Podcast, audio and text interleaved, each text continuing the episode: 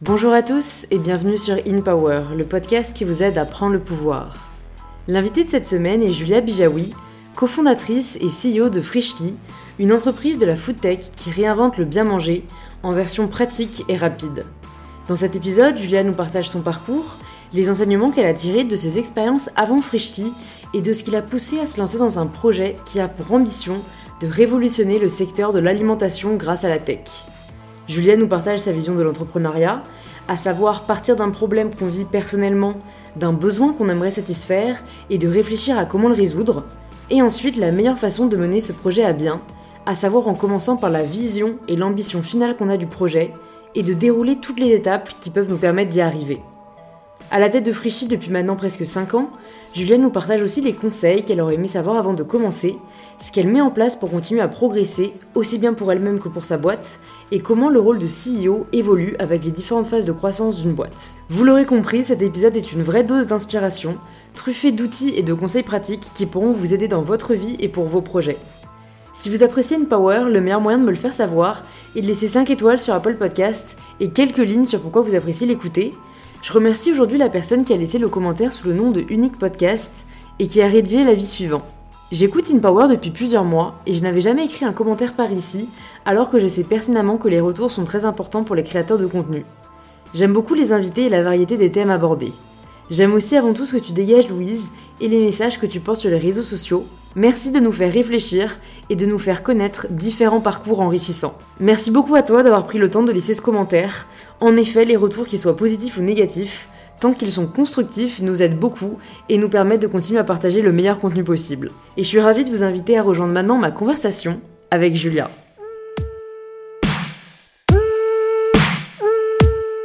Bon bah écoute, bonjour Julia. Bonjour Louise. Bienvenue sur InPower, je suis ravie de te recevoir.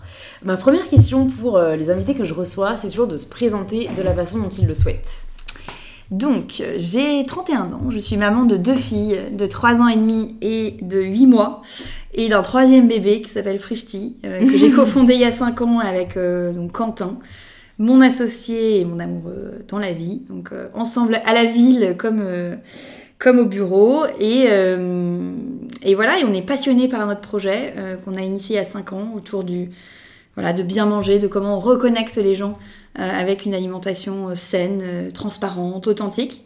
et je suis ravie d'être là pour partager un peu tout ça avec toi. Trop cool. Comment tu t'imaginais à 30 ans quand tu étais enfant? Alors je m'imaginais actrice ou archéologue ou patronne d'agence de voyage en train de designer des voyages. Donc certainement pas euh, entrepreneur. entrepreneur euh, euh, enfin si en fait je dis ça, mais en fait je me suis toujours en fait vu avoir ma propre ma propre boîte, enfin, sauf effectivement sur ma carrière d'archéologue, mais j'ai des parents qui, qui ont eux-mêmes une boîte ensemble. c'est aussi le cas de, de, Quentin. Donc finalement on était fait pour, pour travailler ensemble et, et être ensemble aussi à la, dans la vie. Euh, et euh, du fait d'avoir eu ce modèle, euh, finalement assez naturellement, je me suis toujours dit que que je serais ma propre patronne, mm. avec les avantages que ça comporte et les désavantages, parce que c'est loin d'être que des avantages. On peut voir ça comme une grande liberté. Mm. En fait, je pense que c'est parfois un asservissement à, à, ses propres contraintes, certes, mm. mais tout de même un asservissement au succès, à la responsabilité qui pèse sur ses épaules. Euh, mais euh, voilà, c'est un peu ancré dans la culture familiale et je me suis euh, jamais trop vu faire autre chose. Et c'est un peu avec cette idée en tête d'ailleurs que j'ai un peu construit mon parcours de stage quand j'étais en école de commerce. J'ai voulu, j'avais vraiment ça en ligne de mire, me dire un jour je montrerai ma boîte. Donc je vais aller me former en marketing, je vais aller me former en finance parce qu'il faut un peu des deux pour pouvoir gérer une boîte. Il faut être hyper polyvalent.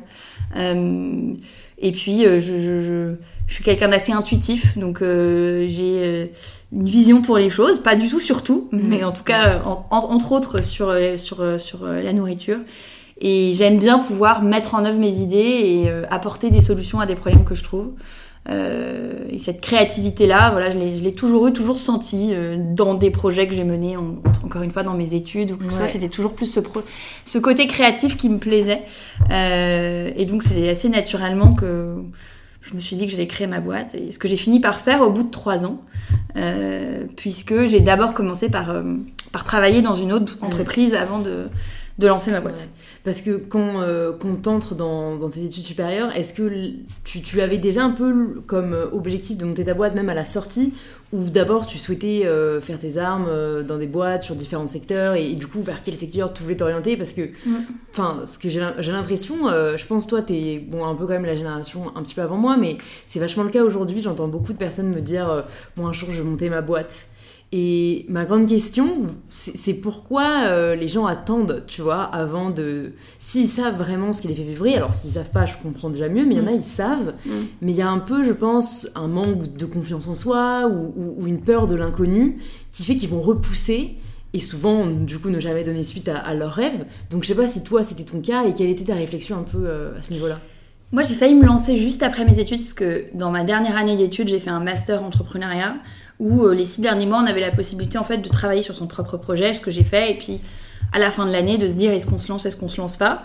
Et euh, j'ai été plantée euh, au dernier moment par une de mes meilleures amies, qui a bien fait d'ailleurs, parce que bref, le projet, je pense, n'avait aucun avenir. mais du coup, un peu prise par dépit, bah, pour valider mon master, de toute façon, il fallait que je fasse un stage, ce qu'on appelle un stage bras droit, c'est-à-dire être bras droit d'un dirigeant d'entreprise, plutôt une petite boîte, pour aller voilà, être au contact d'un entrepreneur et d'enjeux qui allaient peut-être aider un jour à, monter une boîte. Et donc c'est là que j'ai rencontré Quentin, puisque j'ai fait mon stage bras droit auprès de donc Quentin, euh, qui était un jeune entrepreneur euh, qui euh, voilà venait de, créer Jolie Box à l'époque, avec quatre autres associés. Et in fine, l'expérience m'a tellement plu. cette boîte, non pas, je suis pas hyper intéressée par la beauté, mais ce qu'elle avait mis en œuvre, la manière dont elle exécutait, et puis tous les enjeux qu'il y avait à développer euh, aux côtés de Quentin et de son équipe de cofondateurs et son équipe de manière générale m'ont passionné, m'ont donné envie de rester. Et donc je me suis dit, bon, je vais pas, en fait, entreprendre pour entreprendre, moi je vois pas l'intérêt. Euh, on peut avoir une nature entrepreneuriale, mais il faut aussi avoir la bonne idée, la bonne équipe. Moi je me voyais pas du tout entreprendre seule. Euh, et là, je me suis dit, bah, en fait, je suis aux côtés d'une équipe entrepreneuriale hyper talentueuse. Certes, c'est pas ma boîte, mais en fait, quand je suis arrivée, il y avait que 10 salariés, donc ça restait encore à une échelle où il y avait tout à faire et on se levait le matin, on avait vraiment de l'impact et on, voilà, j'ai eu vraiment l'impression de, prendre part à une aventure sans en avoir euh, en plus les risques euh, initiaux. Euh, donc finalement, c'était le parfait combo. Ça s'est un peu fait comme ça. et ça a été assez, assez génial. Et, et, je, rétrospectivement, ça, ça, ça, nous a beaucoup apporté avec Quentin d'avoir eu cette première expérience, mm. lui en tant qu'entrepreneur et puis moi assez proche, euh, avant de monter Frishti, parce que c'était voilà, ça a permis d'aller beaucoup plus vite au début de Frishti, de lever des fonds plus facilement, et mm, puis même mm. derrière d'avoir quelques premiers réflexes euh, assez indispensables euh, à ce que l'aventure dure. Lui, c'était sa première boîte, Jolie Box Ouais, c'était sa première boîte, et je crois qu'il l'a lancée à genre 25 ans. Pour le coup, ouais lui, au bout d'un an et demi, il avait fait un an et demi en finance, et puis au bout d'un an et demi, euh, il en a eu marre. Et... Il s'est dit, c'est pas pour moi. Il s'est dit, c'est pas pour moi. Il a vraiment un tempérament très, très entrepreneurial, et, euh, et euh, il, a, il, a, il a rejoint l'équipe. Enfin voilà, il a cofondé Jolie Box avec quatre autres associés. Et qu'est-ce qui a fait du coup que il et, et toi aussi, j'imagine, du coup, décidé de quitter l'aventure Jolie Box, qui était quand même assez neuve, qui marchait déjà bien, euh, pour lancer un autre projet. Mm. Je crois que toi, tu as fait autre chose entre temps. Enfin voilà, dis-nous, après cette expérience hyper enrichissante, pourquoi tu pars, pourquoi lui part, comment ça se passe? En gros, moi, déjà au bout de un an après mon arrivée dans la, boîte, euh, la boîte fusionne avec Birchbox. Donc Box devient Birchbox, fusionne avec une boîte américaine. Euh, et euh, donc pendant les deux années suivantes, euh, on a beaucoup travaillé sur le développement international, la coordination avec les États-Unis. C'était très intéressant, mais ça avait déjà une dimension un peu moins entrepreneuriale et indépendante. Mm. et puis, au bout de, je pense, trois ans d'aventure chez Birchbox, moi, ce désir entrepreneurial me titillait. et puis par ailleurs, j'étais passionnée de food et enfin clairement moins de beauté quoi. Donc euh, le, le, le, sujet euh, m'amusait moins et j'avais envie en plus de voilà de prendre mon envol et, d'aller monter mon projet. Euh, donc je suis partie. En parallèle de quoi en plus on est tombé amoureux avec Quentin et on a décidé de se mettre ensemble donc il était plus trop question de travailler dans son ancienne boîte. On avait été collègues pendant trois ans chez Frishti au moins on est ensemble depuis le début donc les choses sont claires euh, donc il y a eu aussi ça qui, qui, qui, a, qui, a, qui a, voilà, tout s'est un peu aligné. Et à ce moment-là, du coup, je me suis dit, ok, bah, je veux entreprendre dans la bouffe. Bah, quoi de plus logique que d'aller monter un resto? Mm.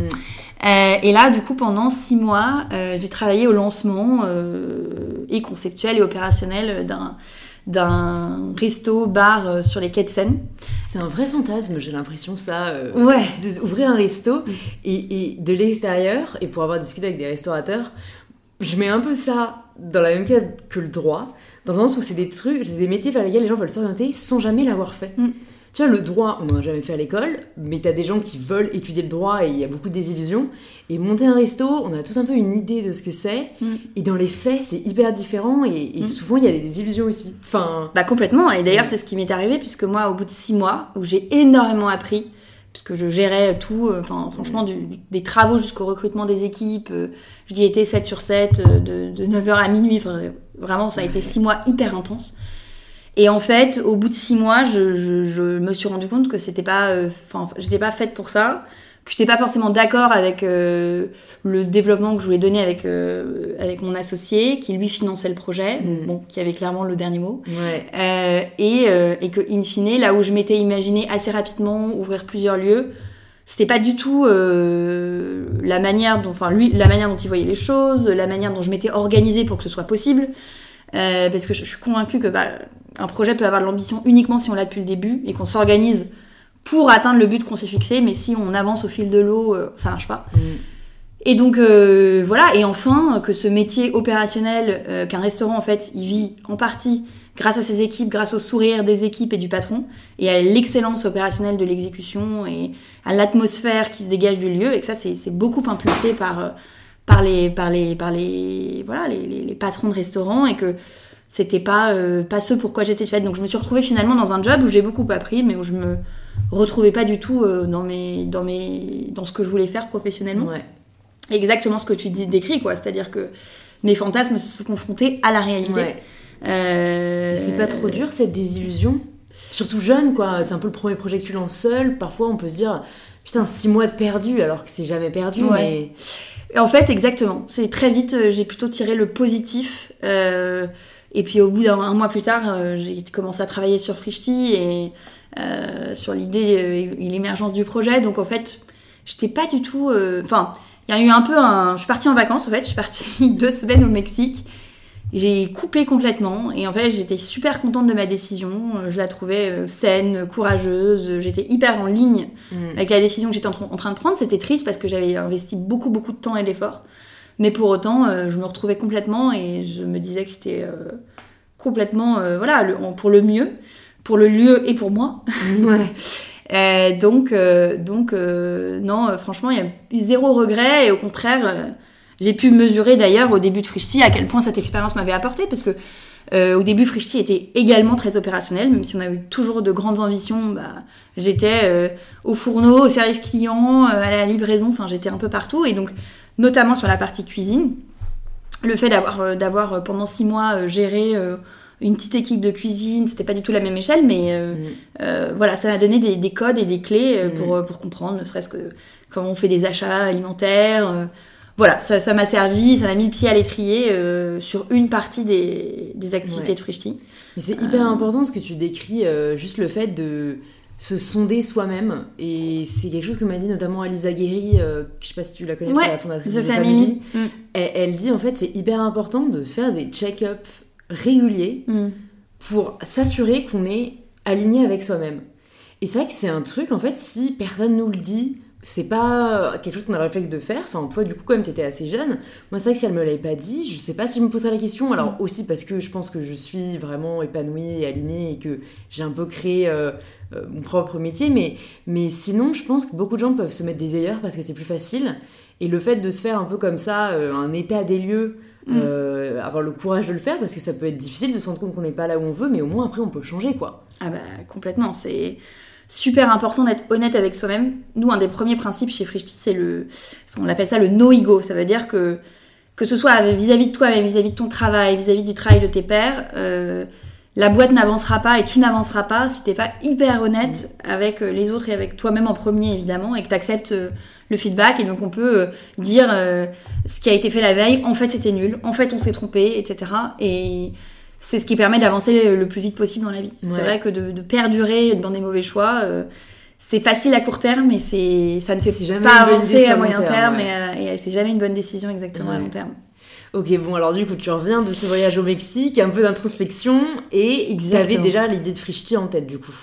Euh, non, là je me dis, bon bah voilà, je vais pendant quelques semaines euh, réfléchir. J'ai toujours envie d'entreprendre dans la food. Euh, voilà, qui, je vais réfléchir avec euh, Quentin m'aidait hein, sur ses heures euh, libres et lui me dit un jour, j'avais une idée, c'est un truc genre on ferait le picard du frais. je dis mais c'est quoi? Et voilà et en fait on commence à creuser cette idée de fil en aiguille, à s'imaginer qu'en fait toute l'idée de départ c'était de se dire on prenait, on habitait ensemble, on prenait notre petit immeuble et on se disait bon nous là globalement on mange mal parce qu'on a genre pas de temps, on n'a pas le temps euh, le midi, euh, c'est un mauvais sandwich à la boulangerie qui a 10 minutes à pied, et le soir, on n'a pas le temps euh, d'entretenir un frigidaire, c'est-à-dire que dès qu'on fait des courses, on finit à la fin de la semaine par jeter le tiers de notre frigo, ou voire la moitié, parce qu'en fait, on est sorti, parce qu'en fait, on avait mal prévu, etc. Ce qui est franchement un sentiment insupportable de devoir jeter de la nourriture. Quand on est passionné. Donc, ouais.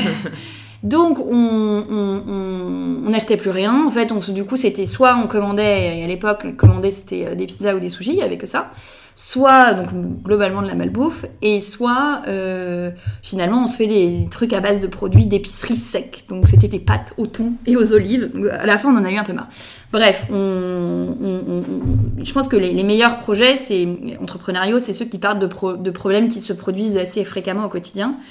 Et on s'est dit, bah, nous, on a un vrai problème pour se nourrir au quotidien, de produits euh, frais, bien cuisinés, parce qu'on n'a pas le temps et parce qu'on n'est pas organisé pour. Et on est des gens qui venons du digital, euh, qui avons l'habitude de voilà, prendre des problèmes et de les résoudre avec de la, de la tech. Et quand on regardait, il y avait personne qui s'était vraiment attaqué au sujet de l'alimentation euh, dans la tech. Voilà, il y avait plein de secteurs qui s'étaient digitalisés. Les fringues, les voyages, la beauté, et puis l'alimentation, non. Euh, c'est encore un secteur d'ailleurs qui est très peu digitalisé. Bref.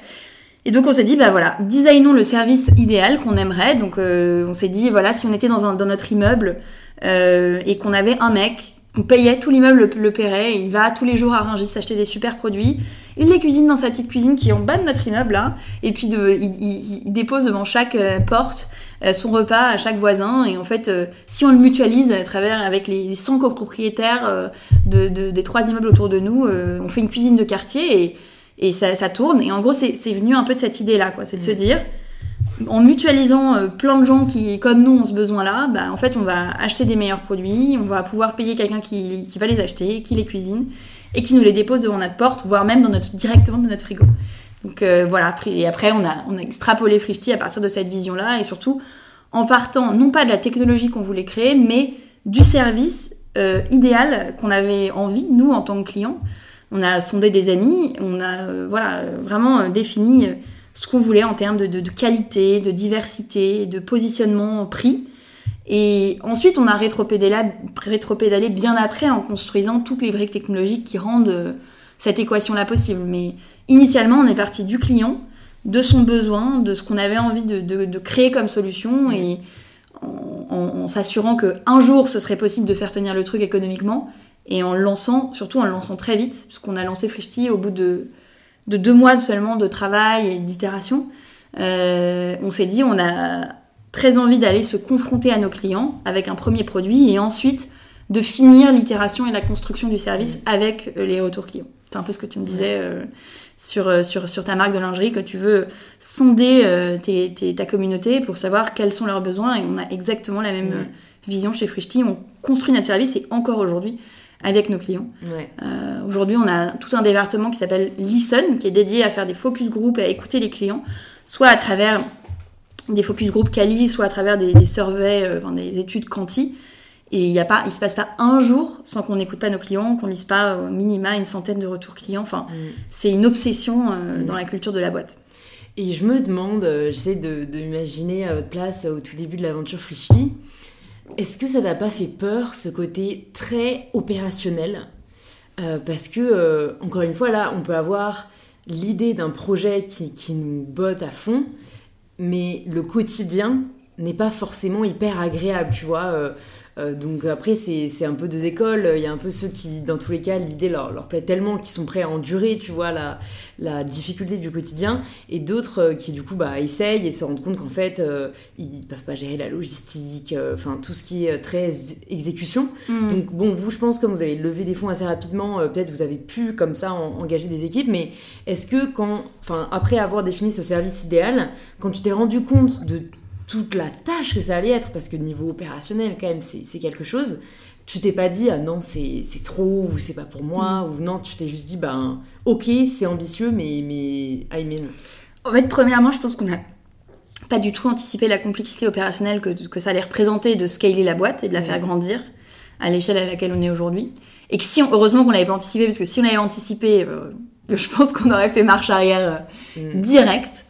Et donc tant mieux. Euh, heureusement, faut pas tout calculer dans la vie, quoi, parce que sinon tu fais, tu fais rien. C'est vrai. Euh, et puis par ailleurs, sur le, l'excitation opérationnelle, nous, ça, je pense qu'avec Quentin, c'est nos, c'est nos plus, enfin, c'est parmi nos plus, nos plus beaux mois slash années chez Frishti, c'est le début. C'est-à-dire voir tes idées se concrétiser, sortir de terre, fonctionner, prendre, euh, petit à petit recruter une petite équipe qui te suit, qui, qui franchement n'a aucune raison de te suivre parce que t'es dans une cuisine pourrie avec des bureaux qui sont au milieu de paquets de pâtes. Enfin, c'est, tu vois, mais qui pour autant croit en ton projet et croit que ça peut devenir grand. Fallait quand même y croire et on t'embarque petit à petit des gens, des gens, des investisseurs, euh, des, des, des personnes de l'équipe. En fait, c'est d'une excitation mm. extraordinaire et tu partages des, des moments avec euh, une petite, enfin, des, une petite équipe euh, voilà que, que tu repartages enfin que tu retrouves plus forcément après. Après c'est une plus grosse boîte c'est génial de voir l'aventure euh, scaler et il faut définir euh, une culture d'entreprise qui permet de se rassembler de garder ce lien humain. Mais au contraire moi je trouve que enfin j'ai adoré les, les, les, premiers mois de, de, de Frishti. Ouais, l'énergie très excitant. très belle au début ouais l'énergie il y a tout à faire quoi. En fait il y a tout à faire et tu peux tout changer. Quand une boîte nous aujourd'hui on a 350 salariés et on doit apprendre à justement pense, arrêter de penser que on peut tout changer en une semaine. Ce qui a mm. toujours été notre motto chez Frishti, mais maintenant, bah, on doit garder un rythme d'innovation extrêmement soutenu, parce que sinon, bah, on tient une grosse boîte et on n'a plus vocation à être. Euh, mais un rythme d'innovation plutôt à trois mois qu'à une semaine. Mm. Quand t'es une petite boîte, bah voilà, t'as dix personnes, tout le monde se mobilise et en une semaine, deux semaines, tu peux euh, tout changer, tout reconstruire, faire des trucs incroyables. Euh, que tu peux plus faire ensuite. Donc c'est en fait c'est vraiment des phases ultra différentes mm. et, euh, et, je trouve que chaque phase est super intéressante. Mais la première est vraiment excitante. Quels sont les enseignements euh, que tu as retirés comme ça, on va dire des 3-4 premiers mois? Qu'est-ce que tu as appris et qu'est-ce que tu aurais aimé savoir peut-être aussi? Ah, Je réfléchis. En fait c'est un peu similaire à maintenant, c'est l'importance de l'équipe. Mm. Tu fais rien tout seul. Euh, l'importance d'avoir des gens qui te suivent et, et de confier euh, des vraies responsabilités. Nous, c'est ce qu'on appelle en interne l'ownership. Voilà. Euh, les gens sont tellement plus épanouis, intelligents dans leur manière de faire les projets s'ils se sentent, sentent responsables du résultat et vraiment empowered des décisions. Mm. ça, c'est très important et je pense que ce qu'on a beaucoup appris de manière continue euh, sur euh, toute la période, les 5 ans, c'est apprendre à mieux se connaître, Quentin et moi, mieux connaître la culture de la boîte, mettre des mots sur la culture de la boîte qui est quand même très particulière parce que oui, on gère beaucoup d'opérationnels, donc on est un peu à cheval entre une boîte tech une boîte euh, logistique, une boîte de restauration. C'est assez particulier, c'est très riche parce que ça mêle des métiers très divers et du coup des cultures très diverses. Euh, et donc, euh, ce qu'on a appris, c'est à mieux, euh, mieux recruter, tu vois, mm. mieux, enfin, s'entourer de, de, gens qui, qui sont hyper alignés avec la mission de la boîte, qui y croient et qui, qui ont les, la personnalité pour s'épanouir dans la culture de la boîte. Et ça, mm. c'est vraiment hyper important. Et, et, quelque chose sur lequel on a, on a beaucoup appris depuis 5 ans. Mm. Et comment justement arriver à responsabiliser euh, chacun individuellement euh, parce que bon hein, pour les pour les postes à haute responsabilité je peux l'imaginer assez facilement mais ça peut être plus difficile quoi comme tu dis quand il y a 350 personnes comment tu arrives à transmettre ce sentiment d'ownership? Ça concerne pas les 350 personnes, mais euh, ça peut concerner par exemple des stagiaires qui sont responsables de projets transversaux et qui vont être patrons d'un projet. En gros, c'est fonctionner. Il y a des rapports hiérarchiques et puis il y a des projets. Et quand tu as l'ownership d'un projet, et eh ben, c'est toi qui le mènes au bout, tu connais son, son objet, l'objectif que tu vises, mmh, mmh, et si tu as euh, voilà, envie de, de, de, remettre en question des choses établies ou euh, de prendre des décisions, à partir du moment où tu les, tu les justifies, t'expliques ce qui te pousse à faire ces choix, il faut pas, t'es pas bien en tête, euh, je décide que c'est bleu et ça va être bleu, il faut pouvoir l'expliquer. Euh, mais on confie vraiment euh, le projet et son objectif et ce à quoi il sert et, ce qu'on vise comme résultat. Mm. Euh, donc. Mm. confier des missions en fait assez importantes. Ouais, exactement, exactement. Confier, confier des missions et en fait confier le, le, le, but, le why. Mm. pas, des, pas des listes de tâches quoi. C'est voilà à quoi ça sert, voilà du coup. En fait, t'es es responsable du résultat quelque part, le projet ne fait que servir le résultat que tu cherches à atteindre. Mm. Euh, mais, euh, mais tu dois obtenir le résultat et c'est ça qui doit t'animer. Mm. Et donc, si euh, au milieu du truc, comme tu vises le but, parce qu'au milieu du truc, tu dois prendre un raccourci ou changer de chemin parce que tu estimes que c'est plus intelligent, tu le fais. Mm. Alors que si on te donne, on te manage en te donnant toujours la prochaine étape, mais que tu vois pas où est le but final, tu peux pas prendre de décision par toi-même. Et, t'es à la tâche, quoi. c'est pas très intéressant. C'est moins stimulant. Ouais. Et est-ce que tu arrives euh, encore aujourd'hui à dégager du temps, justement, pour échanger avec tes équipes, peut-être les rencontrer, recueillir du feedback euh, Enfin, parce que c'est, tu nous raconteras peut-être un peu ton quotidien, mais ça va pas être évident, quoi. Plus tu grandis, euh, moins, moins on a de temps, en fait. Ah non, au contraire. Plus tu grandis, plus t'as de temps, en fait. Ok. Euh, le but, c'est, euh, enfin, je pense qu'un des bons CEO, c'est des gens qui arrivent à scaler leur temps et à correctement déléguer, mm.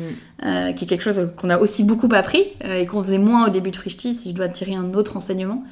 c'est clé et si tu veux te dégager du temps à justement... en fait, pour moi, le rôle du dirigeant, c'est de donner de la vision, de donner des directions stratégiques, de, valider voilà ensuite les roadmaps stratégiques des équipes et ensuite au quotidien de venir coacher ces, ces, équipes dans la réalisation des objectifs. Mais eux, les équipes, restent honneur des résultats euh, de, ces, de, ces, de ces roadmaps stratégiques. Mm. Et donc en fait, euh, tu es censé faire très peu de choses. Tu es là pour voilà, définir une vision et ensuite coacher euh, derrière mm. les gens. Et ça, ça, fait, ça te fait pas trop bizarre après avoir euh, fait beaucoup euh, pendant des années? Si, euh, c'est, mais c'est ce que je te dis, c'est une autre phase. Ça a ses avantages et ça a ses inconvénients. Chaque phase, en fait, est, est excitante et puis a ses défauts aussi. Donc, ça a été un, long apprentissage. Enfin, c'est, petit à mm. petit que ça s'est fait et, et, et aujourd'hui on se rend compte, comme je te disais au début, que c'est c'est ce qui fera réussir la boîte en fait. Ouais, c'est de se dégager de l'opérationnel parce mm. que euh, ça te permet d'être un meilleur leader et ça te permet aussi à tes managers de t'épanouir et de, mm. de prendre plus d'espace de, et de se sentir euh, voilà, sans filet. En fait, mm. si tu as des gens en dessous de toi qui sont toujours avec un filet de sécurité parce que tu vas leur expliquer que euh, 1 plus 1 égale 2 et qu'ils font une bêtise là et que globalement, du coup, ils, sont, ils se ressentent pas ce, ce, ce, comment dire, ce, frisson de se sentir responsable. Et c'est ce frisson-là qui, je pense, t'emmène plus loin et te fait faire l'extra mile de, mm. réussir quelque chose, en fait. Mm. Donc nous, on, essaye vraiment de, de, je dis pas qu'on est parfait, mais de développer cette culture entrepreneuriale mm. très très forte dans la, dans la boîte. Comme j'imagine que chaque journée est, différente euh, pour toi, est-ce que par exemple tu peux nous dire euh, cette semaine quels sont un peu les, ouais, les, les, grandes euh, activités qui t'attendent et pour mieux imaginer justement après 5 ans à quoi ressemble euh, le mm. quotidien d'une CEO. Ou en tout cas d'une CEO de Frishti. ouais, alors déjà on se répartit pas mal les, tâches avec Quentin. Euh, donc moi j'ai trois, enfin deux parties on va dire à mon job. Une première partie c'est de représenter la boîte sur l'externe. C'est pour ça qu'on se parle notamment aujourd'hui. mais euh, voilà, d'expliquer euh, quels sont nos combats, notamment autour de, l'alimentation, de la responsabilité écologique, et de faire rayonner Frishti et sa mission comme ça.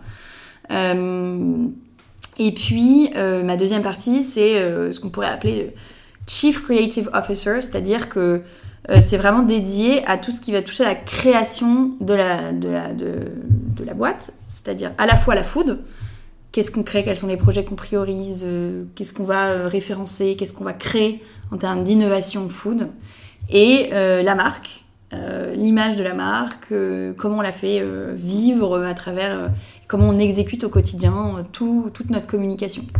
donc c'est vraiment là-dessus que je me concentre et donc ma semaine, par exemple, bah, ça a été de beaucoup parler aux trois personnes qui, gèrent ces, équipes. Ces équipes-là, en ce moment, on est en pleine définition stratégique du prochain semestre. Mm. et donc, on est en train de, voilà, de pas mal réfléchir comment on s'organise, euh, quels sont les projets qu'on doit prioriser par rapport aux gros projets de la boîte.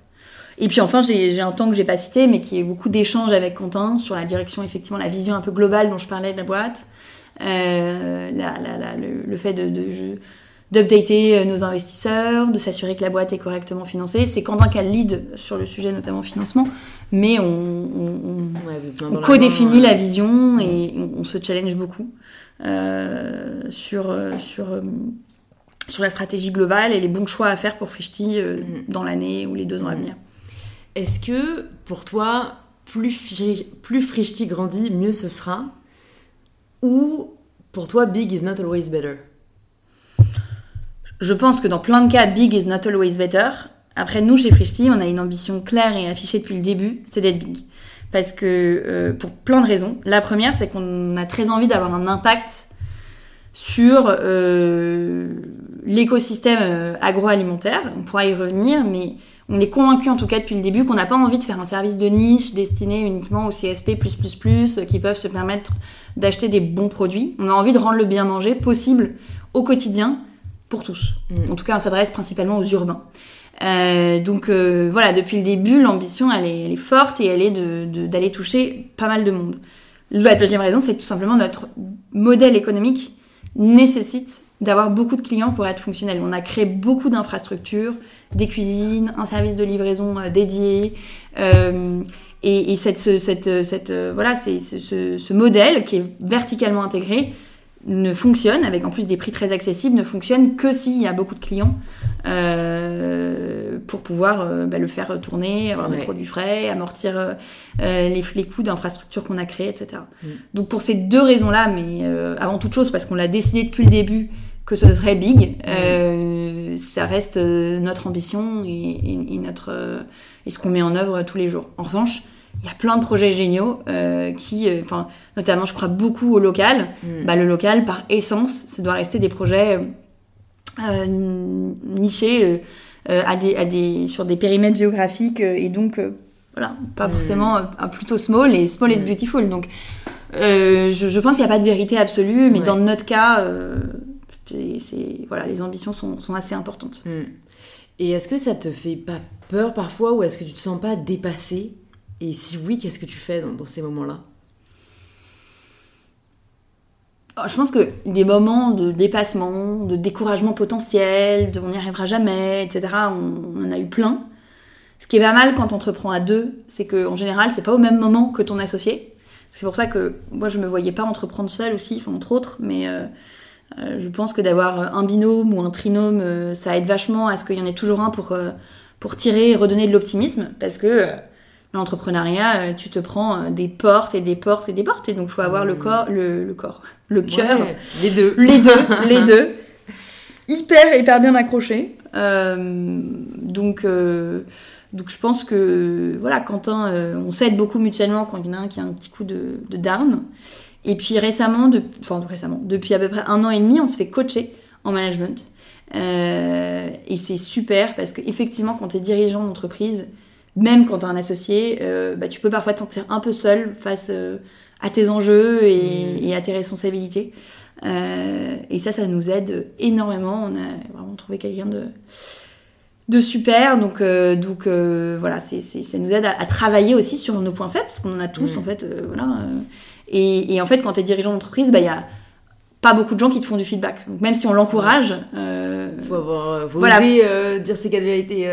Ouais, exactement, mais il faut aussi avoir un regard ultra critique sur soi-même et après derrière pour essayer de travailler ses points et s'améliorer, bah c'est pas mal d'être coaché. Hmm. Quel est le meilleur conseil qu'on t'ait donné?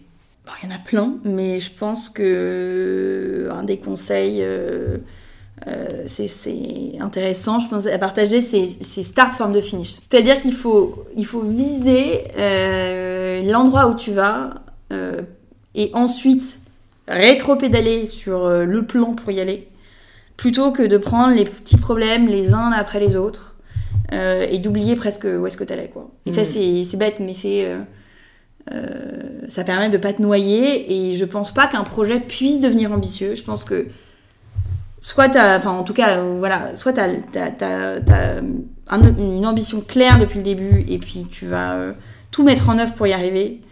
Euh, mais je, je, crois pas trop à on se laisse couler et fait boule de neige. Mm. Voilà, je crois beaucoup aux prophéties autoréalisatrices. Mm. Après, il faut plein de choses derrière, euh, de la détermination, de la chance, euh, du travail. La volonté, ne, mm. voilà, du travail. La volonté fait pas tout, mais je pense que que voilà, il faut être il faut être clair sur là où on va et on peut beaucoup orienter son destin. Il y a des livres qui t'ont aidé un peu comme ça dans dans cette réflexion ou même euh, euh, ouais dans, dans, ta vie perso euh, à être peut-être plus alors je suis extrêmement mauvaise en conseil lecture entrepreneuriale parce que je ne lis pas du tout de livres là-dessus. Mais ce qui est pas bien honnêtement je sais pas une fierté. Je bah, lis parfois des articles. ouais je trouve que parfois il y a des livres qui n'ont rien à voir et qui nous en apprennent tout autant tu vois c'est pas en fait, moi, je lis beaucoup, mais des romans. Donc, c'est mon échappatoire. Mmh. Euh, donc, j'ai toujours énormément lu. Euh, mais c'est vrai que dès que j'ai des, des, sujets un peu plus théoriques euh, sur le management, je sais pas, ça passe pas, je, je, mmh. me fais chier. Ouais, non, mais je suis d'accord. Moi, je suis une grande. Euh, enfin, j'adore les romans. C'est ce que j'ai commencé à lire, tu vois, quand j'étais enfant. Donc, j'ai un attachement hyper fort et j'ai même eu du mal avec la littérature quand on me l'a imposé, tu vois. Et au final, en fait, ouais, les livres de management, d'entrepreneuriat, développement personnel, je préfère les écouter. Oui. Et les podcasts, c'est un peu ça, tu vois. Et au début, euh, on me conseillait bah, d'écouter des, des, livres audio sur, sur le sujet. Et j'étais euh, en mode, comme je suis une grande lectrice, là, non mais jamais j'écouterai des livres audio. Moi, je veux tourner les pages d'un livre et tout. Mais au final, j'écoute tellement de podcasts. Du coup, je me dis, les romans, je crois que je pourrais jamais les écouter. Mm. Il faut que je les lise. Mais les, les livres entrepreneuriaux, de mm. développement personnel, tout ça, je pense que ça peut s'écouter. Mm, ah oui, t'as raison, je devrais essayer effectivement parce que c'est vrai que le format visuel, je sais pas, alors que je suis une grande lectrice, bah, a jamais adhéré. Ouais, mais enfin, quand on est habitué au roman et qu'on aime ça, on recherche autre chose quoi. Comme tu dis, on recherche l'échappatoire, le rêve, la fiction, pas forcément la réflexion euh, que donne un, livre euh, théorique. Après, du coup, moi j'aime bien le format euh, article plus, mm. où ça m'arrive très souvent de lire des articles, donc c'est plus court. C'est plus straight to the point, on va dire. Il y a pas mal d'entrepreneurs qui partagent des médiums que je trouve hyper intéressant. Euh, notamment euh, Jean-Charles Samuelian, euh, qui est un de mes, un de mes amis, qui écrit pas mal sur l'entrepreneuriat, c'est le, c'est le CEO de Alan. Mm. ou pareil, une, une, une, amie qui est CEO de Front, qui est une boîte américaine qu'elle a été développée à San Francisco, qui écrit des trucs sur la culture d'une entreprise, comment l'organiser. Euh, franchement, mais elle est impressionnante. Mm. Donc, euh, je, je, j'aime bien lire le contenu d'autres entrepreneurs, notamment sur, enfin voilà, sur Medium. Mm. Medium, c'est un, c'est un endroit en plus où tu peux rentrer tes thèmes de prédilection et mm. directement ça te, ça te sort des articles vraiment intéressants. Et je lis beaucoup d'articles américains sur euh, l'univers de la food, les innos qui, qui se passent là-bas. je trouve ça hyper intéressant. Ouais, de rester, les, yeux ouverts, de rester les yeux ouverts exactement sur ce qui se fait, euh, mm. notamment aux États-Unis et en Chine, où ils sont euh, plus avancés qu'en Europe euh, mm. sur les innovations, enfin la food tech, on va dire. Mm. Est-ce que ça t'a aidé de t'entourer d'entrepreneurs? Est-ce que c'est quelque chose que tu as recherché au fur et à mesure de l'aventure Frichti Ouais, carrément. Il y a trois personnes qui, qui ont d'ailleurs été business angel pour Frichti. et qui ont été toutes très importantes. T'as euh, Pierre Valade qui, euh, pour le coup, euh, est une de mes sources d'inspiration principales. il le sait, je lui fais trop de compliments, mais voilà, qui est quelqu'un qui m'a vraiment, chez qui j'avais fait mon premier stage en tant qu'étudiante, qui a toujours été entrepreneur, qui est lui vraiment un entrepreneur du web, c'est quelqu'un du produit, de l'UX, et qui design des expériences utilisateurs absolument fabuleuses et qui a une vision voilà, d'une entreprise et de sa mission absolument géniale. Euh, donc qui a été quelqu'un hyper important pour moi euh, dans mon parcours euh, et qui même quand parfois j'ai pu avoir même un peu de phase de découragement en plus a été là en tant que en tant qu'ami et en tant qu'investisseur pour pour pour me dire à quel point le service était génial et à quel point il fallait que je m'accroche etc mmh. donc c'est quelqu'un qui a vraiment enfin est vraiment très important pour moi et il y a deux femmes qui ont beaucoup euh, compté aussi, puisque là encore, elles ont été business angels. C'est Céline Lazorte, c'est la, la, la, la, fondatrice de Litchi, qui est une des premières femmes à avoir euh, entrepris euh, dans le web en plus, mmh. et qui est vraiment un rôle modèle pour plein plein de femmes entrepreneurs. Mmh. et qui a des super conseils très pragmatiques sur la gestion d'une boîte, la culture, les pillards, enfin voilà. Euh, C'était très intéressant de réfléchir avec elle. Et enfin, Céline Lazorte, qui est euh, une des cofondatrices de My Little Paris, qui en est maintenant le, la DG. Céline Orjubin, non? Euh, Céline, euh, excuse-moi, Céline Orjubin. J'ai redit Céline Lazorte. Donc, Céline Orjubin. Et, et qui est quelqu'un d'extrêmement inspirante sur tout ce qui est histoire de marque, comment créer un univers, comment raconter euh, des histoires euh, intéressantes euh, avec des aspérités. elle a été aussi à un moment donné de l'aventure Frishti, de mm. très très bons conseils. Donc, donc voilà un peu les, trois entrepreneurs qui ont été vraiment importants dans mm. l'histoire de Frishti. Et de manière plus large, je trouve ça toujours très intéressant et très instructif de discuter avec des entrepreneurs. Et c'est incroyable de voir à quel point les problématiques sont communes, mm. surtout à des entrepreneurs qui ont le même stade de développement que toi. Pas mm. forcément le même secteur, mais euh, voilà, euh, les en fait, les problématiques se posent au même moment euh, en fonction de ton stade de financement, même ta taille en termes de nombre de salariés. tu vois, tu rencontres un peu les, les, mêmes, les mêmes problématiques et c'est super intéressant toujours de. Tu mm. retires beaucoup à discuter avec d'autres entrepreneurs. C'est vrai, ça peut vraiment faire gagner du temps. Et, et est-ce que tu arrives justement à continuer à dégager du temps pour euh, apprendre et même pour progresser. Parce que je trouve que voilà quand on a beaucoup de choses à abattre au quotidien ça peut être difficile. On peut très vite euh, tomber dans l'engrenage et, et, plus prendre ce temps qui je pense euh, est hyper nécessaire quoi que ce soit pour réfléchir pour apprendre pour approfondir.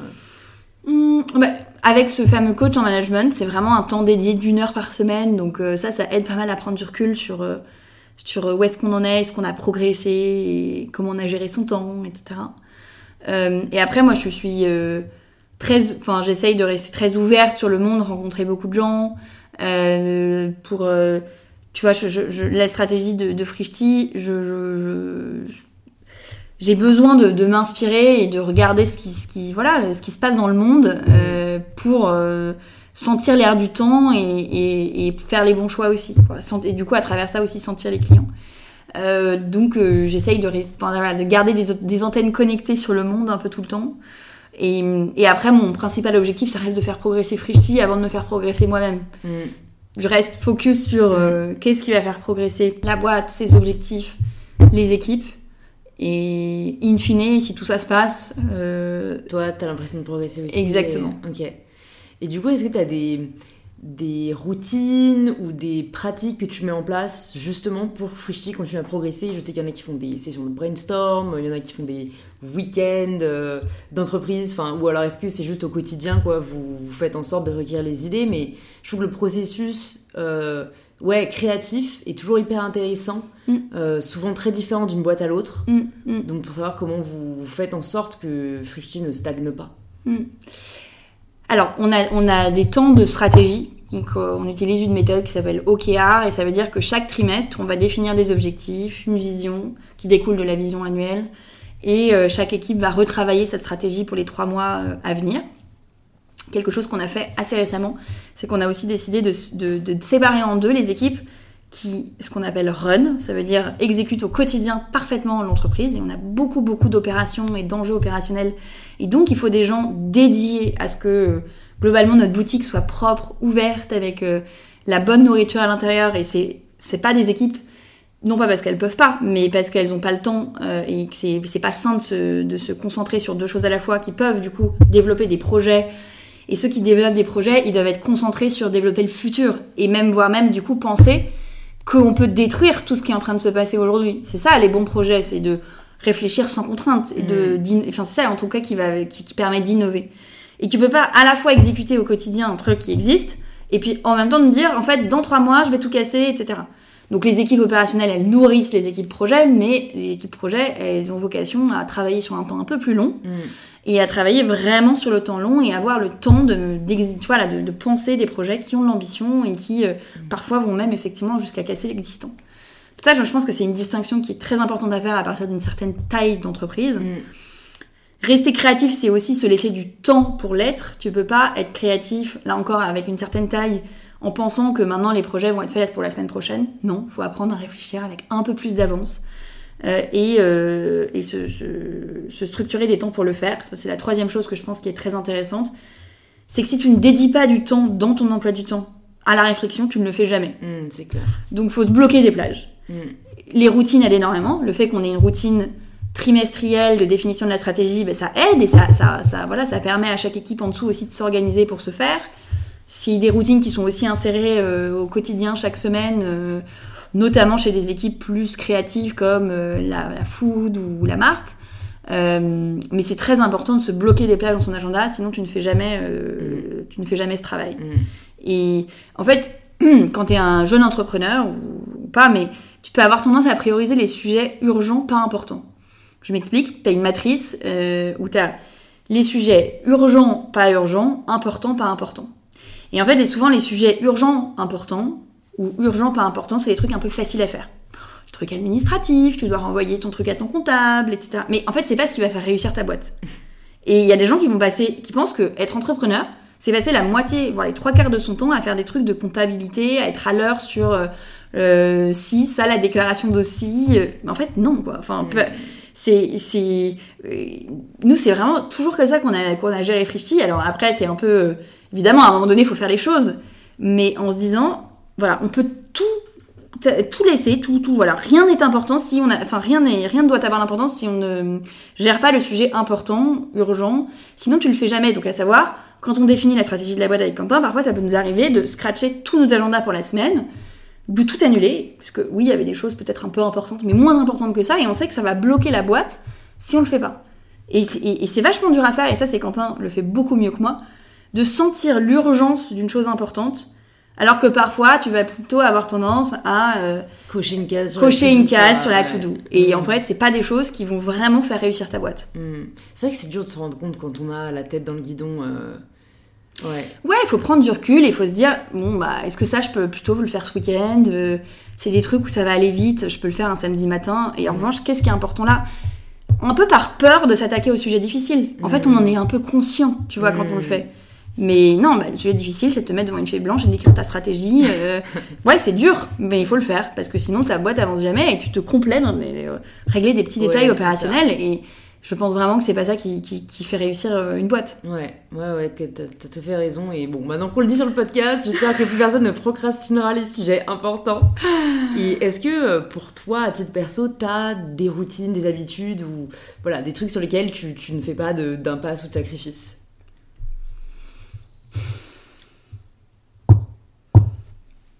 Je réfléchis, mais euh, euh, ouais, j'ai des routines qui jalonnent ma semaine, à savoir euh, des, réunions, ce qu'on appelle nous one-to-one en interne ou touch base avec les personnes qui, qui, enfin, MN-1, euh, qui sont des moments très importants. et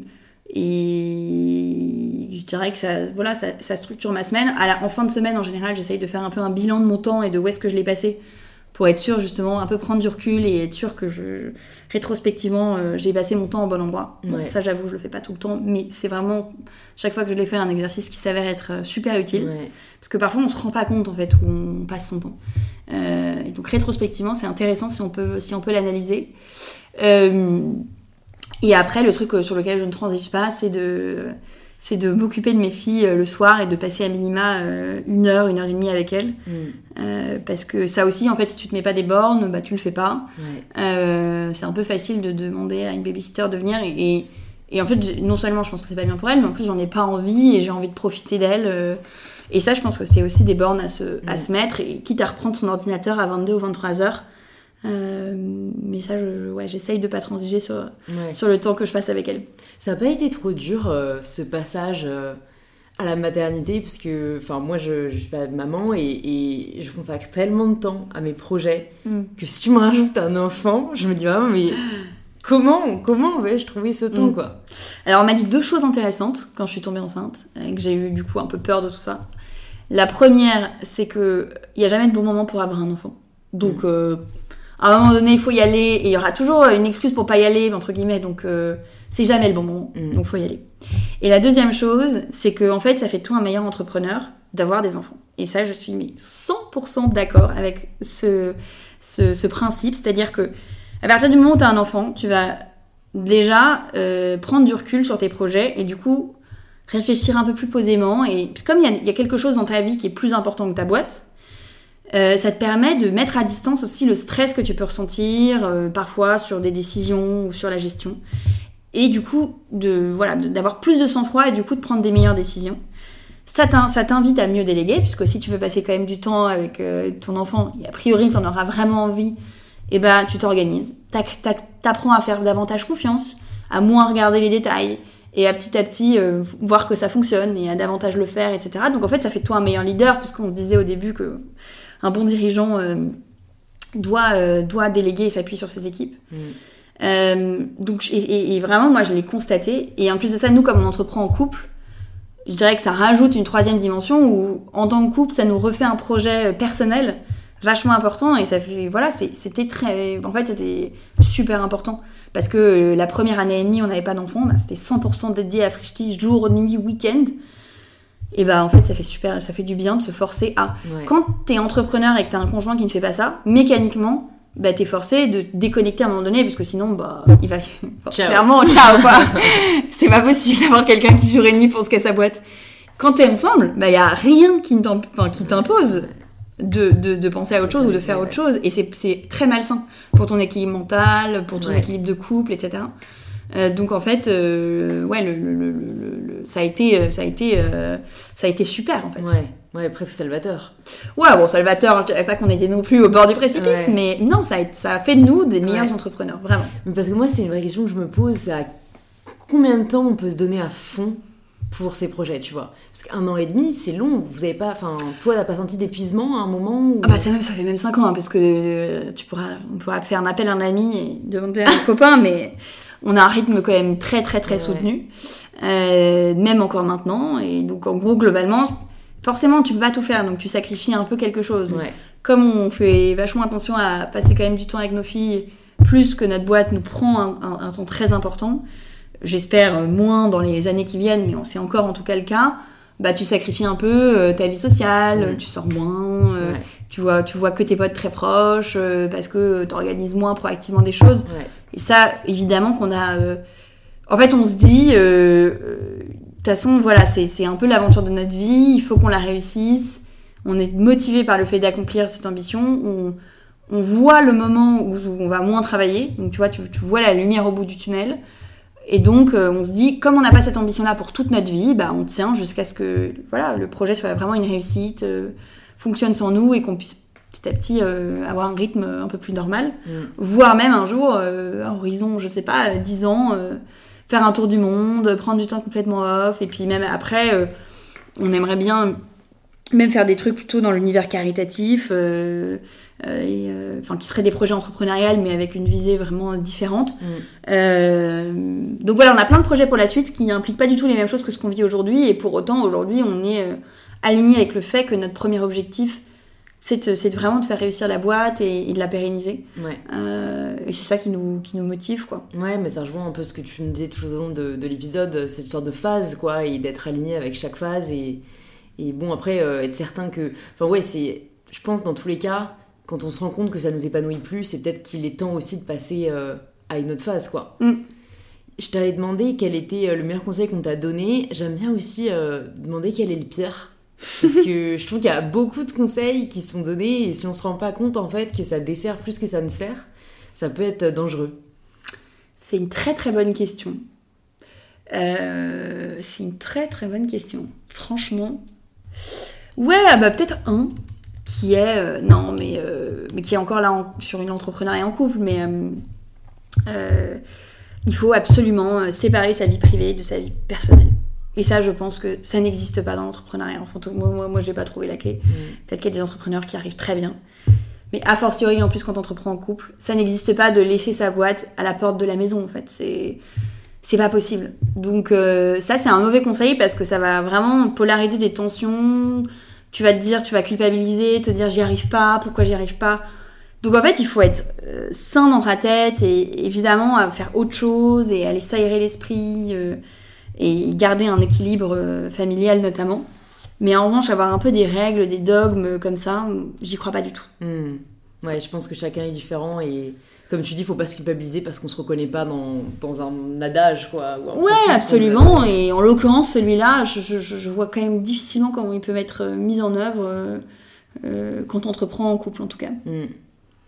Si on te donnait une feuille et un papier et que tu pouvais y inscrire ton meilleur conseil ou en tout cas ce que tu aurais envie de partager aux personnes qui nous écoutent, qu'est-ce que tu écrirais ah, J'écrirais no ego, qui est vraiment le premier principe de la boîte, c'est-à-dire que je pense qu'en tout point, il faut avoir zéro ego si tu veux réussir euh, une entreprise.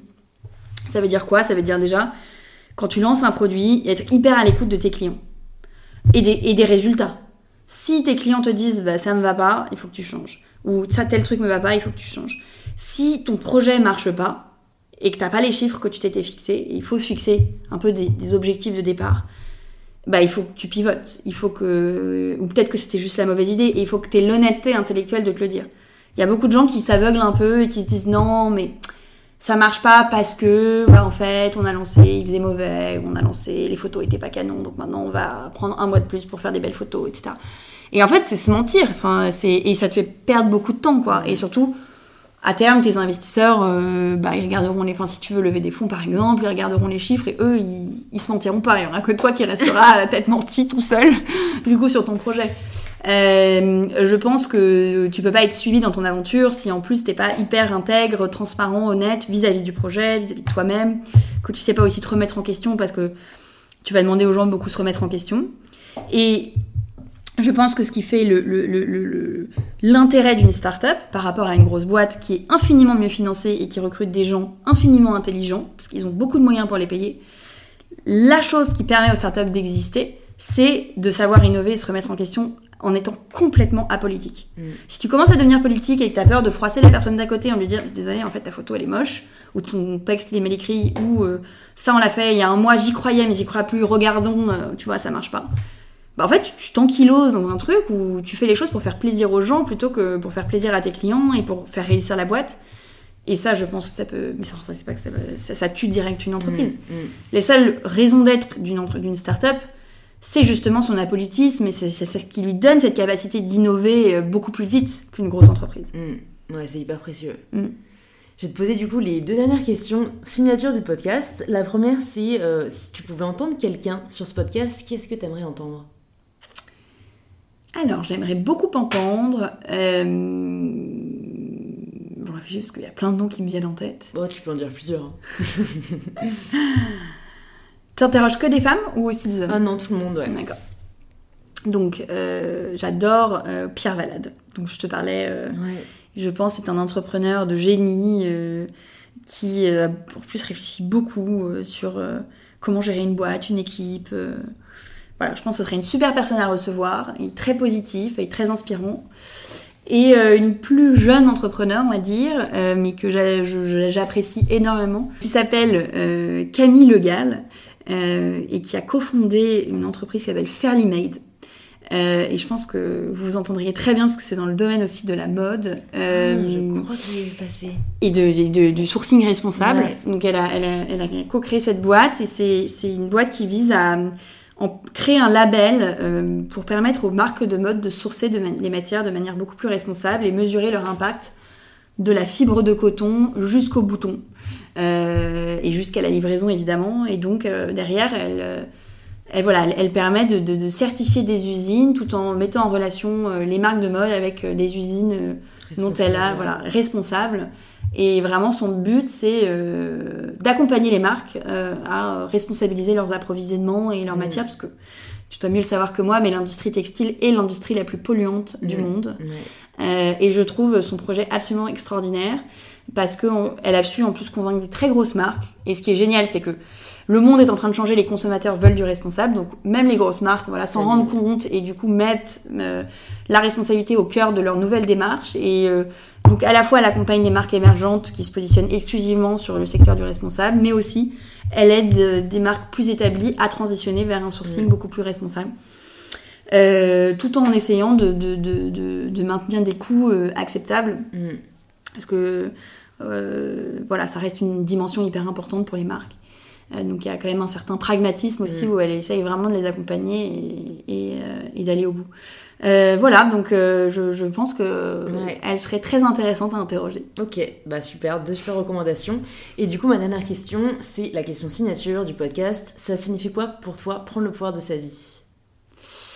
Prendre le pouvoir de sa vie, pour moi, c'est c'est avoir confiance en soi euh, et penser que ce qu'on dit n'est pas bête, ce qu'on dit est intelligent, euh, qu'on est peut-être le meilleur pour accomplir un projet, euh, que ses idées ont de la valeur, que ses intuitions comptent, euh, que on mérite d'être bien rémunéré et de le dire, que voilà, on, quand on parle, c'est, on est, voilà, ce qu'on, ce qu'on dit doit être entendu voilà, c'est vraiment avoir euh, confiance dans ce qu'on est et dans son intelligence pour contribuer à un projet, soit en tant qu'entrepreneur, soit en tant que collaborateur. Et je pense qu'on est, euh, voilà, quand on a confiance en soi, on ose beaucoup plus de choses et c'est à ce moment-là que les portes s'ouvrent. Et c'est incroyable. Moi, franchement, ça, ça ne se voit peut-être pas, mais j'ai pu avoir des enjeux de confiance en moi, même euh, encore parfois aujourd'hui. Et je me rends compte que quand les, quand on travaille dessus et qu'on a confiance en soi, qu'on s'écoute, mais on est suivi en fait, on est écouté, on est euh, euh, et on fait tellement tellement de choses. Mm. Donc euh, vraiment, je pense que c'est le conseil. Ça, ça, demande quand on l'a pas de manière inhérente, ça demande quand même beaucoup de travail sur soi. mais débloquer ça, ça ouvre des portes assez extraordinaires. Super. Bah, merci beaucoup, Julia, pour cette conversation hyper enrichissante. Pour les personnes qui nous écoutent, qui souhaitent en savoir plus sur toi, sur Frishti, où est-ce que tu veux qu'on les redirige? Bah, Tu peux les rediriger euh, vers euh, mon LinkedIn, où je partage souvent mes, les différentes interviews que je fais, euh, les posts de Frishti sur l'actualité. voilà, on a aussi un super Instagram qui parle plus pour le coup de nos actus food. On vient de lancer un, marché des produits en direct producteur, donc livré chez soi. Euh, voilà, je pense que c'est les deux lieux où trouver plein d'infos. Ok, super, je mettrai tout ça dans les notes du podcast. Et écoute, j'espère à très vite. Et ben moi aussi, c'était super. Merci beaucoup de m'avoir invité. Merci de vous être rejoint à notre conversation avec Julia. Si elle vous a plu, vous pouvez nous le faire savoir en partageant une story ou un post sur Instagram en nous taguant @frishti et @mybetterself pour qu'on puisse le voir et interagir avec vous. Vous pouvez aussi envoyer l'épisode à deux amis qu'il pourrait intéresser et découvrir les autres épisodes que vous n'avez peut-être pas encore écoutés si vous avez aimé celui-ci, je pense que l'épisode avec Nina Métayer, élu meilleure chef pâtissière du monde, pourra vraiment vous plaire, ou également celui avec le chef Juan Arbelaez. Je vous remercie d'avoir écouté jusqu'au bout, c'est peut-être que l'épisode vous a plu ou inspiré, et si c'est le cas, j'en suis vraiment heureuse. Et je vous dis à très vite pour un tout nouvel épisode d'InPower. Power.